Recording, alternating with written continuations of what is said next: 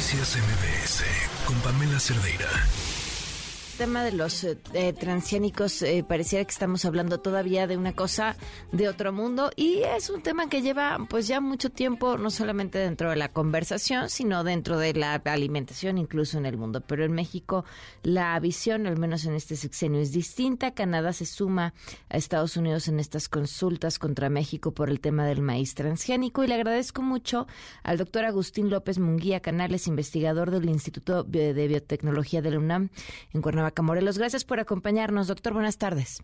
Buenas tardes, Pamela. Gracias a ustedes por la invitación. Para, para poner en contexto al público, ¿cómo explicar de la forma más sencilla y clara qué son los transgénicos? Bueno, este, la palabra es un tanto eh, ruda, ¿verdad? Porque la gente, de hecho, común y corriente, la asocia con, con Frankenstein, ¿verdad? Con modificaciones este, monstruosas, cuando en realidad la historia de la agricultura no es otra cosa que el ir modificando, haber ido modificando genéticamente las semillas. La domesticación es una modificación, el resultado de una modificación genética. El maíz en su, su ancestro, el teosimple, no era comestible hasta que genéticamente fue modificado, domesticado de manera empírica por los antiguos mexicanos para hacerlo comestible. Entonces, a lo largo de los siglos, la ciencia ha evolucionado de tal manera que esto se volvió ya un conocimiento científico y llegamos a finales del siglo pasado con el desarrollo de herramientas que permiten, uh, digamos, incidir en esta información genética, de tal manera que lo que antes se hacía de manera empírica, la modificación genética como resultado de sembrar, esperar a que la los genes se modificaron, los genomas se modificara y, seleccionar las, las, plantas con características de eh, benéficas para la para los intereses de la sociedad en términos agrícolas o, alimentarios, ahora se puede incidir en estas eh, en estas modificaciones. Y el inicio de esta tecnología a finales del siglo pasado es lo que dio lugar a los transgénicos. Ya casi a 30 años este, esto está es obsoleto. Es decir, ahora tenemos nuevas herramientas de edición genética que ya no requieren de transferir, digamos que las nuevas variedades modificadas genéticamente ya no son transgénicos, o sea que... Sino una edición de los genes de lo que ya se tiene. Exactamente, pero esto no, no, no eh, obsta para que, para poder decir que estas primeras eh, semillas, estas primeras plantas que se modificaron, pues fueron, digamos, un ejemplo de lo, lo más exitoso que hasta la fecha en términos tecnológicos ha, habido en la agricultura. Tanto así, pues que hay este, decenas de países en todo el mundo que están sembrando soya, que están sembrando maíz, que están sembrando algodón, eh, modificados genéticamente. Desde luego que pues en un en un espectro muy limitado de posibilidades. ¿Cuáles son estas? Eh, limitado y al mismo tiempo fantástico, porque es una limitación que tiene que ver primeramente con la resistencia a plagas, con resistencia a, insectos, de tal manera que estas estos primeros modificaciones, plantas, maíz, soya, como decía, algodón, se volvieron resistentes a insectos y entonces el agricultor ya no tuvo que estar aplicando a la fecha son miles de toneladas que se han dejado de aplicar de pesticidas al campo. Entonces hay una contradicción cuando se habla de, protección al consumidor y, al, protección al medio ambiente y, no se insiste en el hecho de que estas primeras eh, plantas modificadas genéticamente pues tienen este beneficio. Ahora, ¿y entonces dónde viene este esta resistencia por parte del gobierno mexicano? ¿Cuáles son los fundamentos? Este, este, esto yo más bien pienso que tiene que ver con algo pues más ideológico, ¿verdad?, que, eh, que de fundamento científico. Sí, es conveniente señalar que la otra modificación genética tiene que ver con la resistencia a un herbicida. Eh, esto tiene enormes ventajas para el productor pero pues este ha habido también una campaña contra este específicamente este herbicida el glifosato pues que a lo mejor sí se ha es, tan exitoso que se ha abusado en su aplicación y eso no solo en México sino en todo el mundo. Entonces pues sí hay un llamado a un uso más racional del de este herbicida. Pero pero en realidad, como bien me, preguntaba y se cuestionaba, ¿de dónde viene esta resistencia?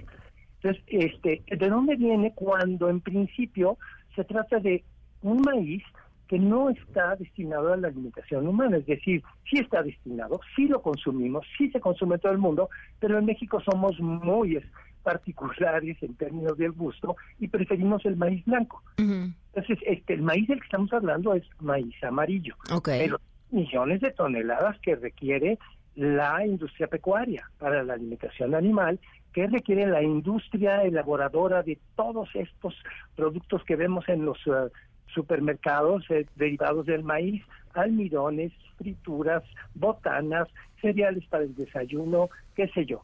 Entonces, no, no es realmente una, em, digamos, no estamos atentando contra este gusto de la población mexicana por el maíz que se destina a la tortilla, que se destina pues a los platillos que todos conocemos característicos de la de la de la dieta del mexicano, ¿no? Entonces, en ese maíz, maíz blanco somos autosuficientes. No hemos eh, dejado, no hemos permitido, ¿verdad?, que se introduzcan modificaciones genéticas. Ahora sí que para bien o para mal, ese podría ser tema de, de otra, discusión. Pero estamos hablando de esta prohibición, pues de un enfrentamiento un tanto, pues yo diría gratuito, porque el argumento que se está queriendo esgrimir es uno de seguridad alimentaria. y, y, y no hay tal. O sea, como por dónde. Llevamos años hay cientos, de verdad, cientos de estudios que se tuvieron que realizar para demostrar la inocuidad, la inocuidad de este pequeño cambio que es el que da la resistencia al, a los insectos o la resistencia al herbicida. Y eso, pues definitivamente se ha demostrado una y otra vez que no tiene ninguna repercusión en términos de eh, la, seguridad en su consumo. Y esto ya no nada más en, resultados de laboratorio, sino resultados de pues 25, 30 años de alimentación, ahora sí que incalculable número de, de, animales, ¿verdad? De cerdos, de gallinas en Estados Unidos, en Europa mismo, donde hay, pues igual que en México, una, una postura en contra de la siembra en, ciertos países, no en todos. Este, España siembra maíz modificado genéticamente, Francia no, pero Francia lo importa y lo importa para los mismos fines que lo importamos nosotros, eh, alimentación animal y eh, industria. Entonces es un enfrentamiento donde desde el punto de vista de la argumentación yo pues no no veo no veo con qué argumentos en tribunales donde se va a tratar de, de esgrimir evidencias científicas, qué argumentos se van a presentar para eh, justificar el rechazo a la importación. Máxime que llevamos además los mismos años que lleva el, eh, el desarrollo importándolo y consumiéndolo. no, a ver, a ver, si se, se, eh, supongamos que, que esto no fuera desfavorable para México y demás, ¿de dónde se puede entonces importar? ¿Cómo se sustituye esa prohibición? Ah, bueno, esa es otra extraordinaria pregunta. Yo, justamente, los países europeos que dependen de las importaciones de Ucrania, pues están viendo eh, eh, eh, un, riesgo, ¿verdad?, en, la, en el abasto del, del maíz y pues tratando de modificar estas restricciones que tienen a la siembra mm. de los maíces modificados. Porque pues, no va a haber de dónde echar mano. Le, digamos que el primer productor de maíz de Estados Unidos. Este, eh, tenemos producción en Brasil, pero también son modificados genéticamente, y Ucrania es otro país que abastecía por lo menos a Europa de, de, granos para la alimentación, alimentación humana y alimentación pecuaria. Entonces, también ese es otro otra consecuencia que no se está considerando. Eh, hay un ejemplo también muy interesante que es Sri Lanka. Sri Lanka hace algunos años decidió de la noche a la mañana pues que toda la producción alimentaria iba a ser agrícola iba a ser orgánica y en poco tiempo se vino una crisis de producción pues que obligó a pues que de hecho acabó con el gobierno sí sí fue un desastre pues doctor muchas gracias por habernos tomado la llamada sigamos platicando eh, con mucho gusto, Babela. Gracias, buenas tardes. Noticias MBS con Pamela Cerdeira.